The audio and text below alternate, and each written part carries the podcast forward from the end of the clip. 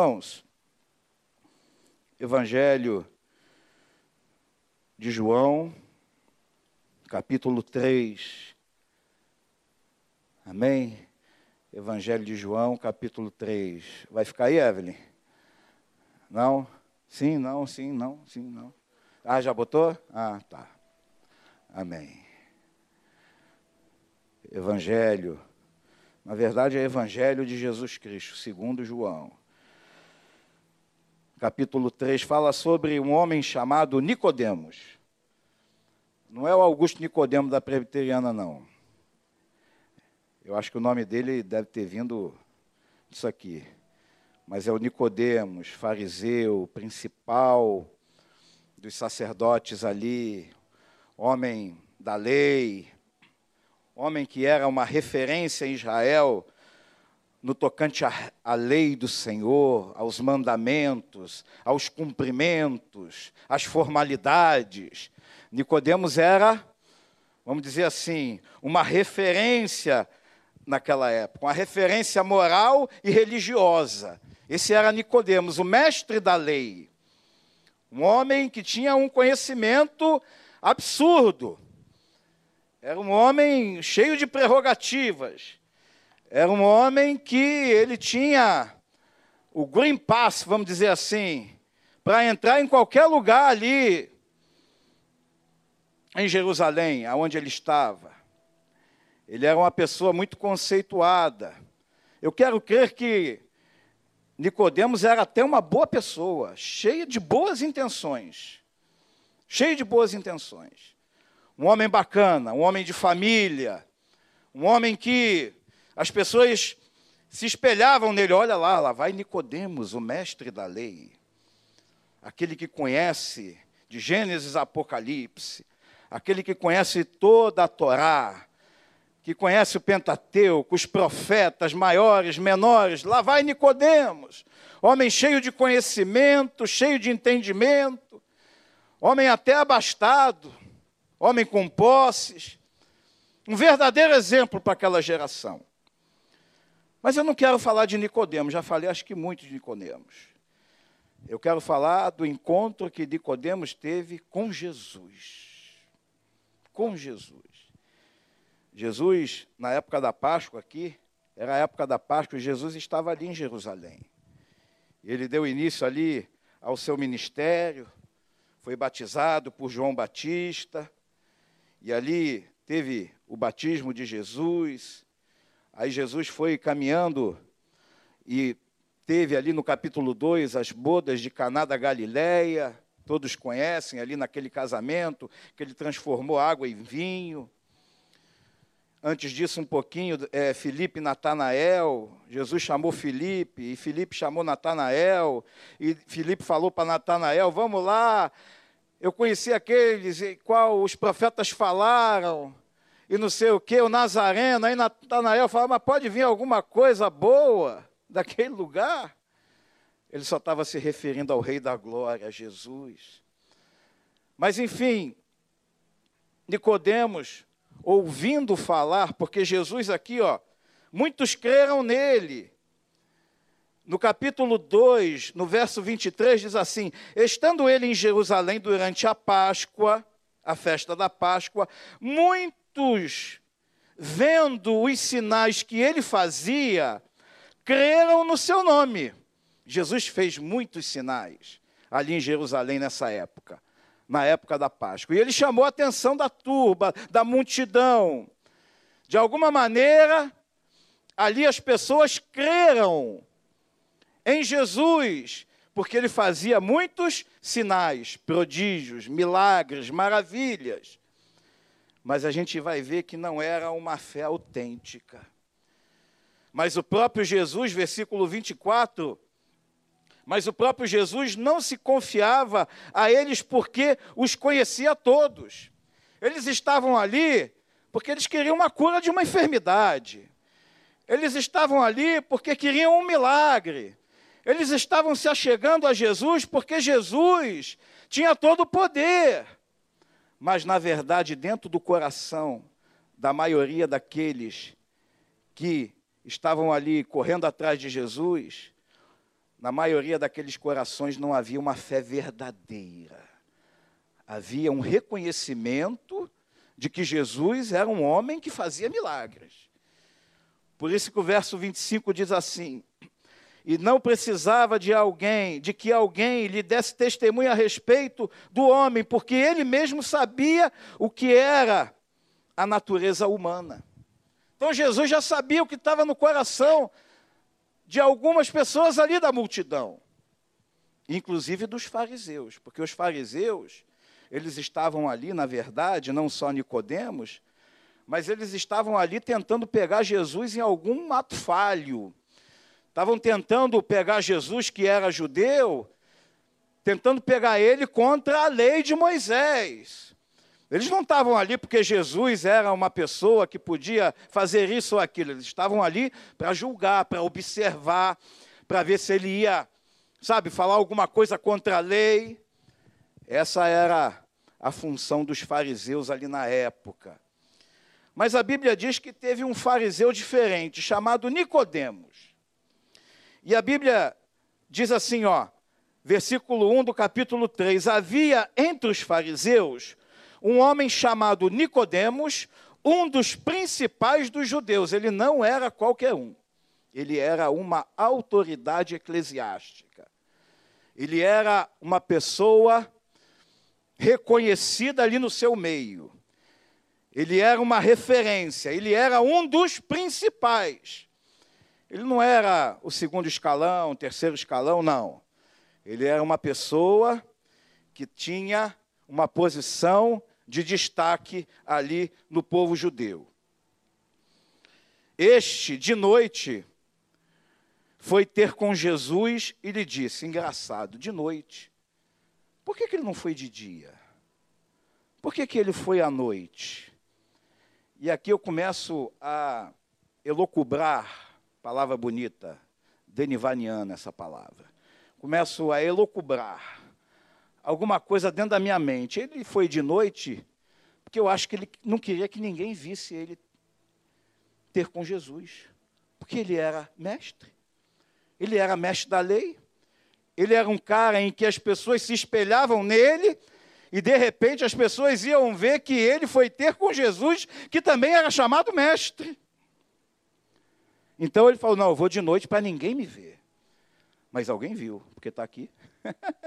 Alguém viu. E ó, irmãos, nada está oculto aos olhos do Senhor. Abre parênteses, fecha parênteses. Nada.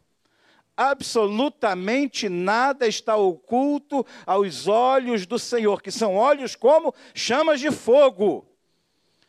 De repente, Nicodemos quis fazer alguma coisa na surdina, escamoteado ali, para ninguém ver, mas alguém viu.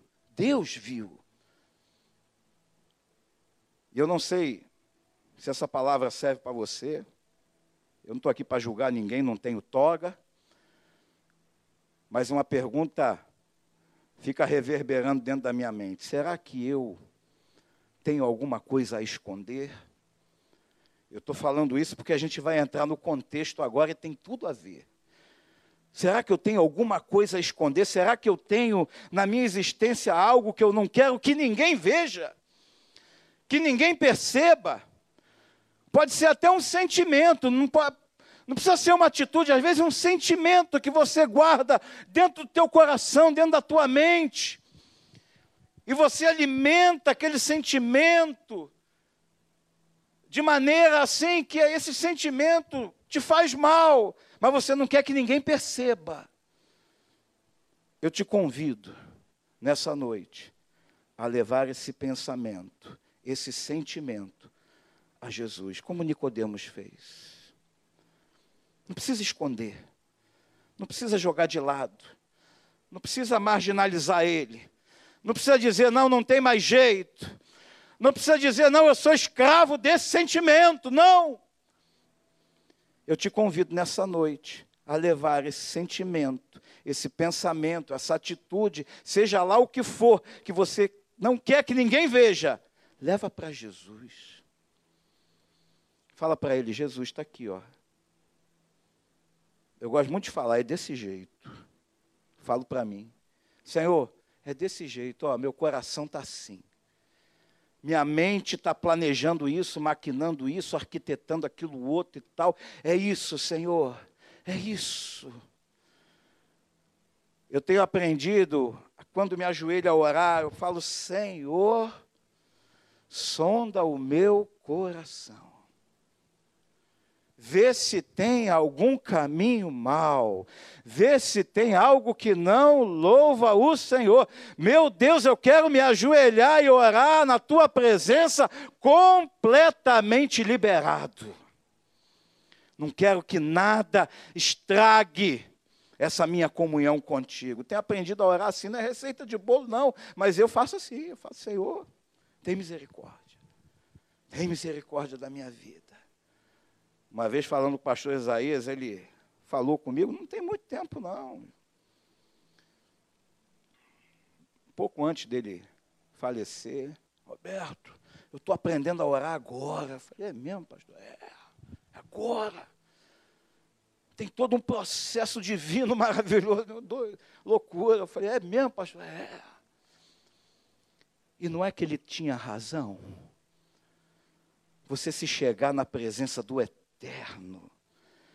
Você se chegar na presença do Pai, do Criador do universo, de qualquer maneira. Você chegar diante dele, como está chegando diante de um amigo, de um colega, de um irmão. Não, nós estamos chegando diante do Rei da Glória, o Todo-Poderoso, o maravilhoso de Israel, o Deus de Abraão, de Isaac e de Jacó, o Deus da Bíblia. Pai de nosso Senhor e Salvador Jesus Cristo. E às vezes a gente chega diante dele de uma maneira, sabe? Claro, às vezes a gente está no calor da batalha, a gente ora como dá.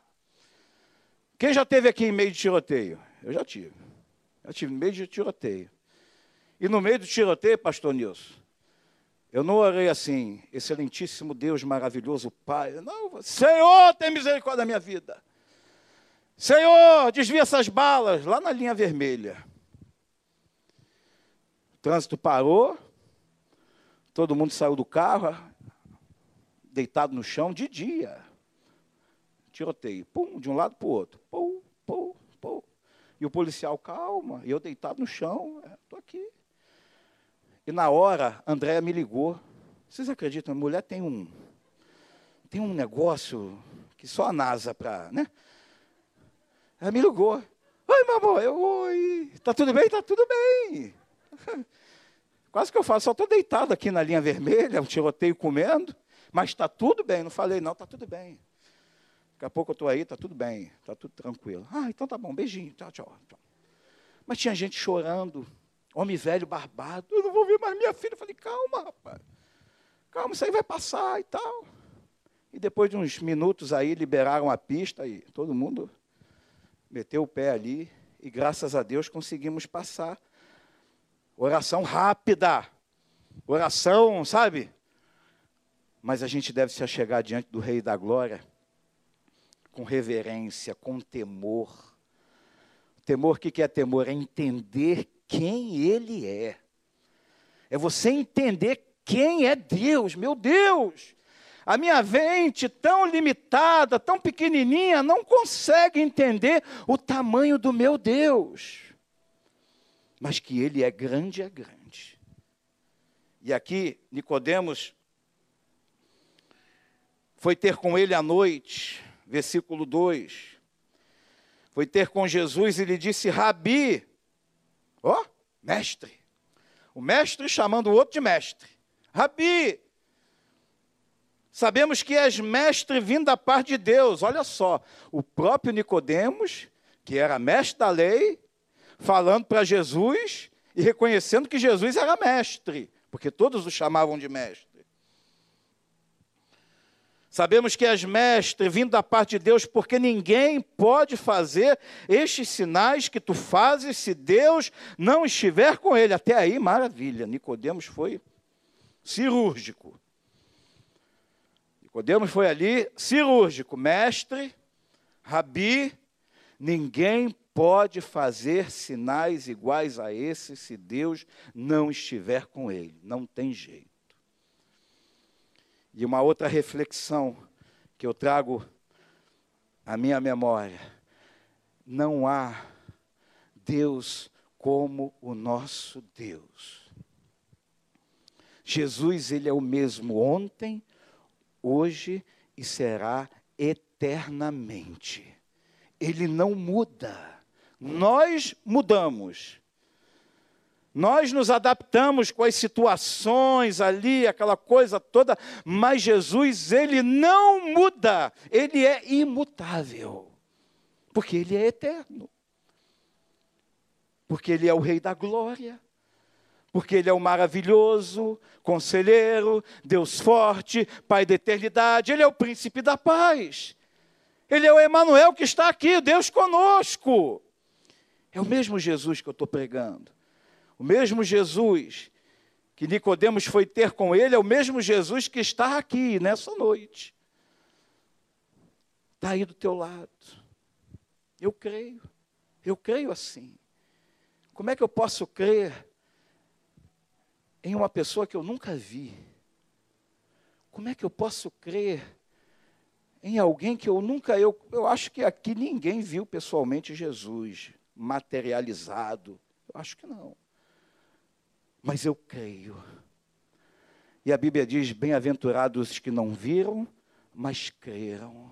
E eu creio porque há poder nisso aqui, ó, na palavra de Deus. Há poder aqui na palavra de Deus. Eu creio porque os profetas me falaram que Jesus viria. Eu creio porque em Atos dos Apóstolos, nos Evangelhos, está a história de Cristo, daquilo que ele fez, daquilo que ele ainda faz e daquilo que ele ainda fará. E aqui fala que ele vai voltar para buscar a sua igreja. Eu creio assim. Eu creio. Ainda que os meus olhos naturais não tenham contemplado, mas eu creio que ele é o rei do universo, que ele é o todo-poderoso e que está prestes a arrebatar a sua igreja. Amém? Você crê assim? Eu creio. Por isso que Deus o Espírito Santo está, pelo menos, comigo, fala comigo. Roberto, santifica mais. Roberto, separa mais. Roberto, ora mais. Roberto, busca mais. Fala comigo. E que o Espírito Santo possa falar com você também nessa noite busca mais, ora mais, santifica mais. Amém? Então Nicodemos foi ter com Jesus de noite. E no verso 2, vou ler de novo.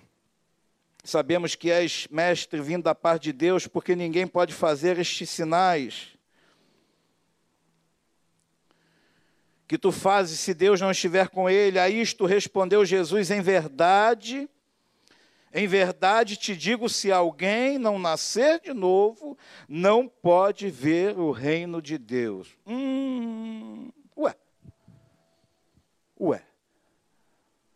Se alguém não nascer de novo, não pode ver o reino de Deus. Aqui Jesus, ele estava falando para Nicodemos, Nicodemos, não obstante todo o teu cargo eclesiástico, não obstante você ser uma referência na sociedade, não obstante de você jejuar, não obstante você orar, não obstante você servir nas sinagogas, não obstante você ser um ícone, não obstante você ser um fariseu, você ser um mestre da lei, importa que você nasça de novo. Aí Nicodemos ficou com alguma coisa dentro da cara, mas eu sou, eu cumpro a lei certinho, eu tento ali, bonitinho. Não é suficiente. E agora eu quero entrar realmente no contexto daquilo que Deus colocou no meu coração não é suficiente você vir à igreja. Não é suficiente. Não é suficiente você jejuar. Não é suficiente. Não é suficiente você subir um monte. Eu gosto de monte. Não é suficiente você vir à escola bíblica dominical, não é suficiente você dizimar, não é suficiente você visitar os enfermos, não é suficiente. Aquilo que completa essa suficiência é você e eu nascermos de novo. Eu não sei como está o teu coração, eu não sei de que maneira você entende o Evangelho. Eu não sei de que maneira você está processando aquilo que eu estou falando para você nessa noite. Eu não sei, mas a Bíblia diz: importa-vos nascer de novo. Ah, mas eu já nasci de novo, ok.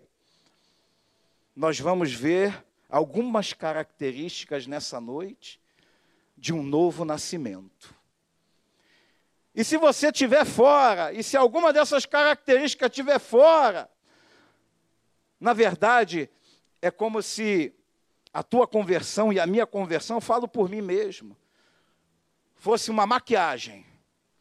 Uma mulher maquiada, muito bem maquiada, que ao rolar da primeira lágrima borra, fica tudo borrado, porque não sustenta, não tem liga, não é eterno, mas o nascer de novo gera eternidade, gera vida eterna. O nascer de novo não é corroído como ferro, como a prata, como o bronze.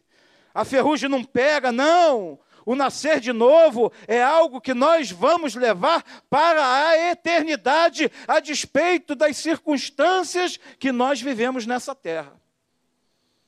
E aqui, Nicodemos diz assim: A isto respondeu Jesus, verso 3. Em verdade, em verdade te digo se que se alguém não nascer de novo, não pode ver o reino de Deus. Perguntou-lhe Nicodemos, pergunta capciosa, pergunta ali, sabe, meio capciosa. Perguntou-lhe, mas como pode um homem nascer de novo? Sendo velho, pode porventura voltar ao ventre materno e nascer segunda vez? Jesus Respondeu Jesus: Em verdade, em verdade te digo, que quem não nascer da água e do espírito não pode entrar no reino de Deus. Não basta passar pelas águas do batismo. Isso é um ato público que a gente demonstra a nossa fé. Se crermos e formos batizados, seremos salvos, diz a palavra de Deus. Primeiro a gente tem que crer. Mas o batismo não salva ninguém. Ele só é um ato público e a gente falando para Deus e falando para a sociedade: olha, eu sou uma nova criatura, mas o batismo não salva ninguém. O ladrão da cruz batizou? Não. Esse é um exemplo muito claro. E o que, que Jesus falou para ele? Hoje mesmo estarás comigo no paraíso. Porque Jesus viu dentro dele fé viu dentro dele fé. Aí eu falo pela enésima vez: meu pai não foi batizado nas águas, mas confessou a Jesus antes de morrer. E eu creio que ele está lá na glória. Então, a Bíblia diz, e Jesus falando, diz assim: olha, respondeu Jesus, em verdade, em verdade, vos digo que não nascer da água. Ele podia dizer: quem não for batizado, mas não é só nascer da água, é nascer da água e do Espírito. Esse é o novo nascimento. Não pode, não pode entrar no reino de Deus. O que é nascido da carne é carne, o que é nascido do espírito é espírito. Nós temos dois nascimentos. O da carne, minha mãe me pariu ali. Aliás, eu fiz aniversário essa semana. 5.4. Quem quiser me dar os parabéns, estarei ali na porta da igreja, na saída, recebendo os parabéns. Há 50 anos, 54 anos atrás. Então eu nasci da carne. O que é nascido da carne é carne, mas o que é nascido do espírito é espírito. E nós temos o segundo nascimento, que Nicodemos aqui não entendia mas é o nascer de novo no espírito. é entregar a vida e não somente entregar, mas viver essa vida que nós entregamos para Ele e deixar Ele dominar a nossa vida. Porque às vezes a gente fala, Senhor, eu sou crente, eu sou servo, eu sou obreiro, diácono, presbítero, pastor e tal, mas você faz aquilo que te dá na telha. Você leva a tua vida de maneira, sabe? Não, eu vou fazer aquilo que eu acho que eu tenho que fazer. E o verdadeiro nascimento, irmãos, está lá em Gálatas 2,20. Vamos abrir rapidamente, depois a gente volta para o texto. Gálatas 2,20.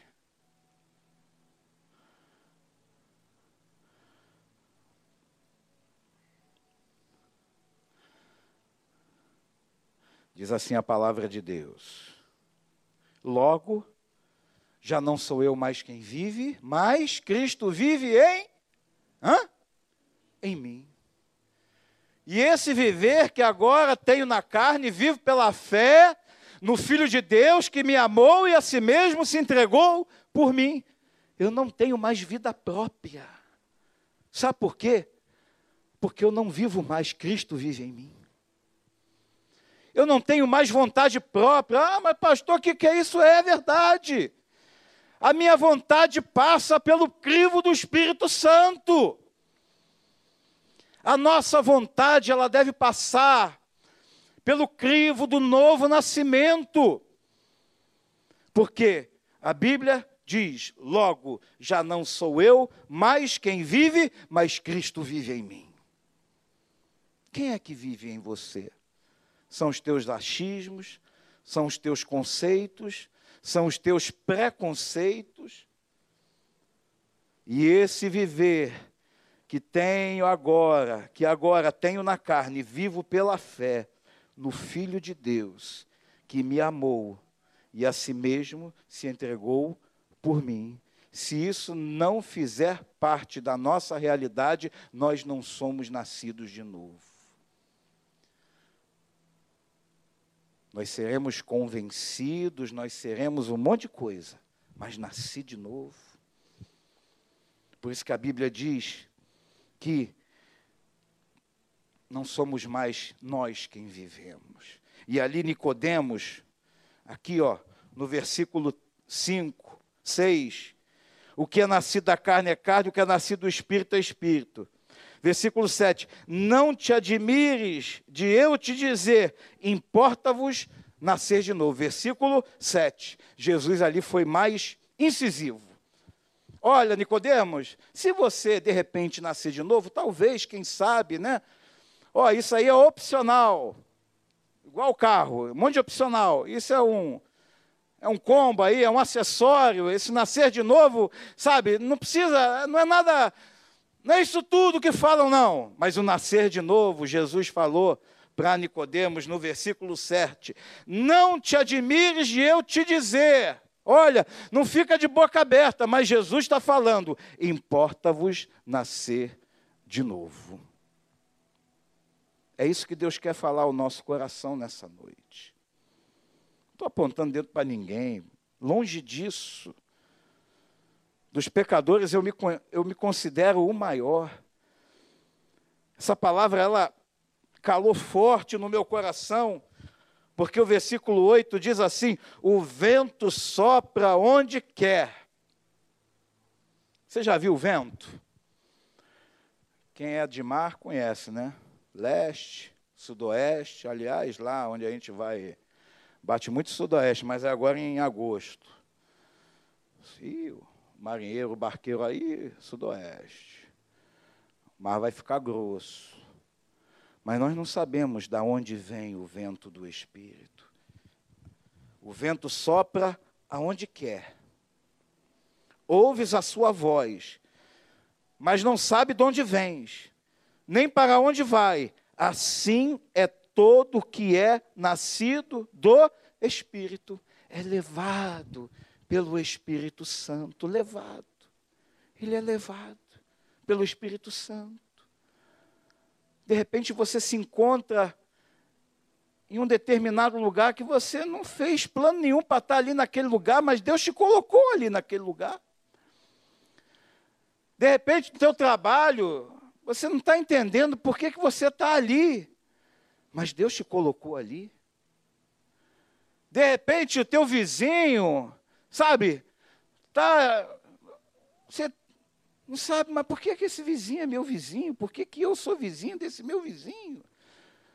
Você não entende, mas o Espírito Santo te coloca ali.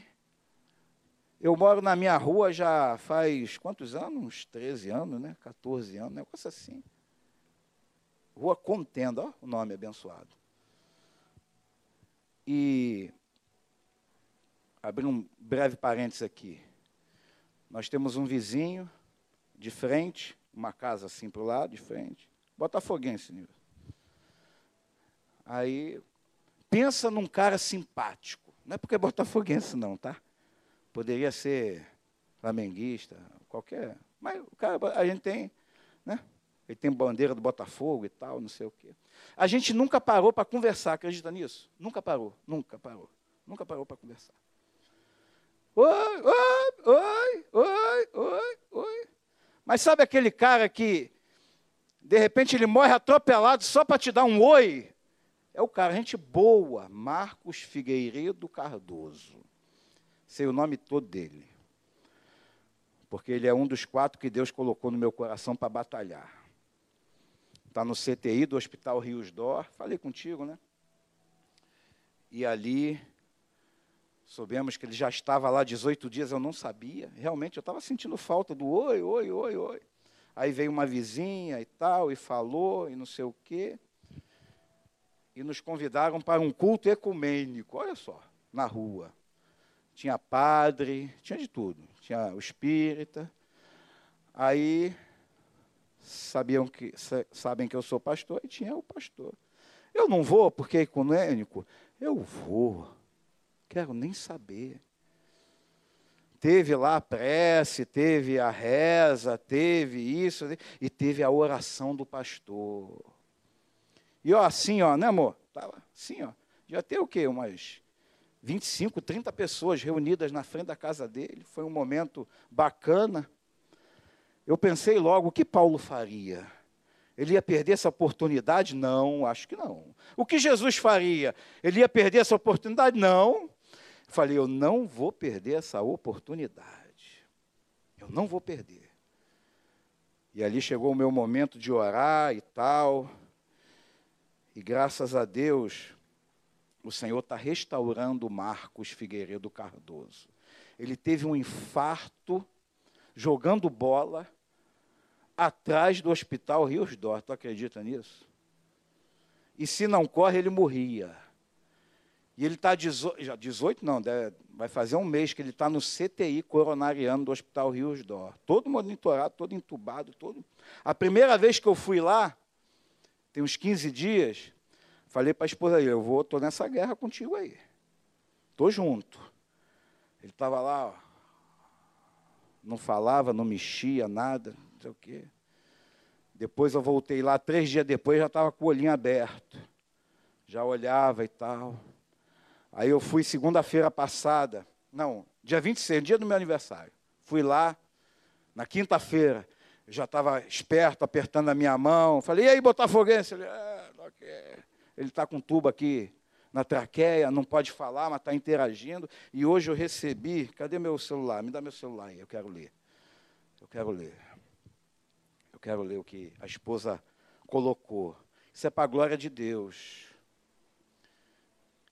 Isso é para a glória de Deus. Por isso, irmãos, que banco pega fogo. Né? O do Jefferson pegou fogo também, não pegou? Ah, quase pegou fogo. Irmão, é muito fogo, é que a gente está no poder de Deus. Onde a gente vai, tiver fio desencapado, vai pegar fogo, irmão. Vai pegar fogo. Oh, glória, é isso mesmo. É guerra, é luta. Aqui, ó. Cadê a irmã?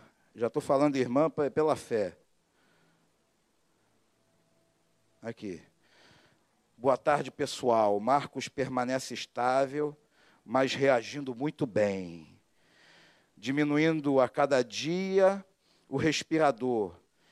fica pouquinho tempo nele Diálise evoluiu de contínua para intermitente. Os exames de sangue dentro da normalidade. Coração se restabelecendo aos poucos. Ele está lúcido, participativo, assistindo televisão. Não fala por conta da traqueostomia, mas se comunica por gesto e digita no tablet. Vamos continuar firmes nas orações para que Papai do céu, porque Papai do céu está ouvindo as nossas orações. A esposa dele passou para mim. Obrigada pelo carinho com ele, para com a nossa família. Grande abraço. Sabe qual é o meu objetivo, pastor Nilson? É ganhar essa família para Jesus. Não é só a família, não, é o pessoal lá do culto ecumênico todo, estou nem aí. Ah, eu sou pastor, sou pastor, sou pastor. Até André fala, ih, caramba, agora todo mundo sabe que tu é pastor. E cuidado, vai, cuidado com o quê? Qual o cuidado que eu tenho que ter? Eu vou viver a minha vida normal, como eu tenho vivido. Só que nós temos o que? Uma nuvem de testemunha. Né? Uma nuvem de testemunha. Eu acho que eu vou ter até que pintar o portão agora, porque está enferrujado. Não vão dizer, ah, o pastor lá, relaxado, o portão, não sei o quê. Aí já começa a imaginar um monte de coisa. Mas o meu grande objetivo, e esse homem não morreu, sabe por quê? Porque Deus tem um plano filho mais novo dele é Gabriel também. O cara é botafoguense. Nós temos afinidades. Mas não é por causa disso, não. É porque Jesus ama ele, ama a mulher dele, ama os filhos dele, ama a vizinhança, ama toda a rua, ama o bairro. E se a gente não fizer a nossa parte, irmãos, quem é que vai fazer? Quem é que vai fazer? Eu só abri esse, testemunho, esse parênteses aqui do testemunho do Marcos, porque eu Estou batalhando em oração. O grupo Palavra e Oração está batalhando em oração. O grupo lá da Itália está batalhando em oração. Pastor Cláudio Claro, a minha oração, pastor Nilson, Senhor, cura, Senhor, cura. Cura, cura, Senhor, cura, cura, cura. Restaura, Senhor, Senhor, Senhor. Eu orei contigo, não foi, pelo telefone essa semana? Por ele? Senhor, a minha oração, o meu desejo, o meu pedido é que pastor Cláudio Claro morra de velhice, que ele seja curado, restabelecido. Qual é o plano de Deus? Eu não sei, mas essa é a minha oração, esse é o meu pedido. Para que o Senhor traga paz, traga paz para a família, sabe, o Espírito Santo possa fazer todas as coisas. Essa é a minha oração que Deus vai fazer, eu não sei. Mas eu sei de uma coisa: o meu papel eu estou fazendo. Eu estou orando, estou pedindo, estou clamando, estou batendo na porta. Senhor, Senhor, não conheço. Já falei, se eu ouvi duas ou três vezes pessoalmente, nunca falei com ele, conversei. Mas ele tem sido uma bênção na minha vida. Comecei a estudar mais a vida dele e tenho visto, é um homem de Deus. Então a Bíblia diz o quê? Sobre Nicodemos, o vento sopra, versículo 8. Onde quer, ouves a sua voz, não sabes de onde vem, nem para onde vai, assim é todo que é nascido do Espírito. Assim é todo que é nascido do Espírito. Você é nascido do Espírito, então você é nova criatura. 2 Coríntios, capítulo 5, versículo 17. Pode abrir aí, 2 Coríntios capítulo 5, verso 17. E se alguém está em Cristo, nova criatura é. As coisas velhas já passaram e eis que tudo se fez novo. Você é nova criatura. Eu sou nova criatura.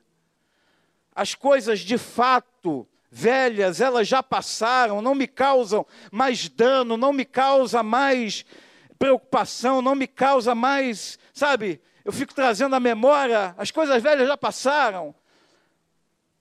Às vezes eu lembro da minha época de adolescência, quando eu não era crente, eu fico lembrando daquela época, eu falo, meu Deus, quanto tempo, quantos anos jogado na lata de lixo, Senhor, mas tudo tem um tempo, tudo tem um propósito. E eu lembro desse tempo, Enquanto eu não conhecia Jesus, eu lembro com carinho, por quê? Porque eu olho assim e falo, meu Deus, da onde o Senhor me tirou. E nada daquilo que eu fazia lá atrás há 32 anos atrás, nada daquilo me incomoda, mas mexe comigo, porque as coisas velhas já passaram, tudo se fez novo por conta de Jesus. Por causa de Jesus, tudo se fez novo. Você está vivendo em novidade de vida ou está vivendo o passado? Quem vive de passado é museu, irmãos. olhando para o Autor e Consumador da nossa fé, em nome de Jesus. E uma outra questão sobre ser ou não ser nascido de novo, está lá em Gálatas 5. Estou terminando, queria chamar o ministério de louvor. Gálatas 5. Aleluia. Gálatas 5, que fala do fruto do Espírito. A partir do verso 22. Não vou nem falar sobre as obras da carne. Eu vou me ater ao fruto do Espírito. Fruto do Espírito. É um fruto. É aquilo que é gerado dentro de você a partir do novo nascimento. É gerado um fruto. Não são frutos, é um fruto. Singular. Diz assim, verso 22 de Gálatas 5. Mas o fruto do Espírito é, dois pontos. Amor. Você ama? Você ama? Eu me pergunto, eu amo? Como Jesus amou? Eu amo. Pergunta difícil. Eu amo minha esposa, meus filhos, mas eu amo meus inimigos. Hum, eu oro por eles. Eu coloco eles diante de Deus. Eu peço para que Deus abençoe, liberte, salve. Hum, vou nem falar. Eu amo. Porque o fruto do Espírito é amor, alegria. Você é alegre? A alegria do Senhor é a nossa Hã? Força. Alegre-se no Senhor. Alegria. Paz. Você tem paz? A paz que excede todo entendimento.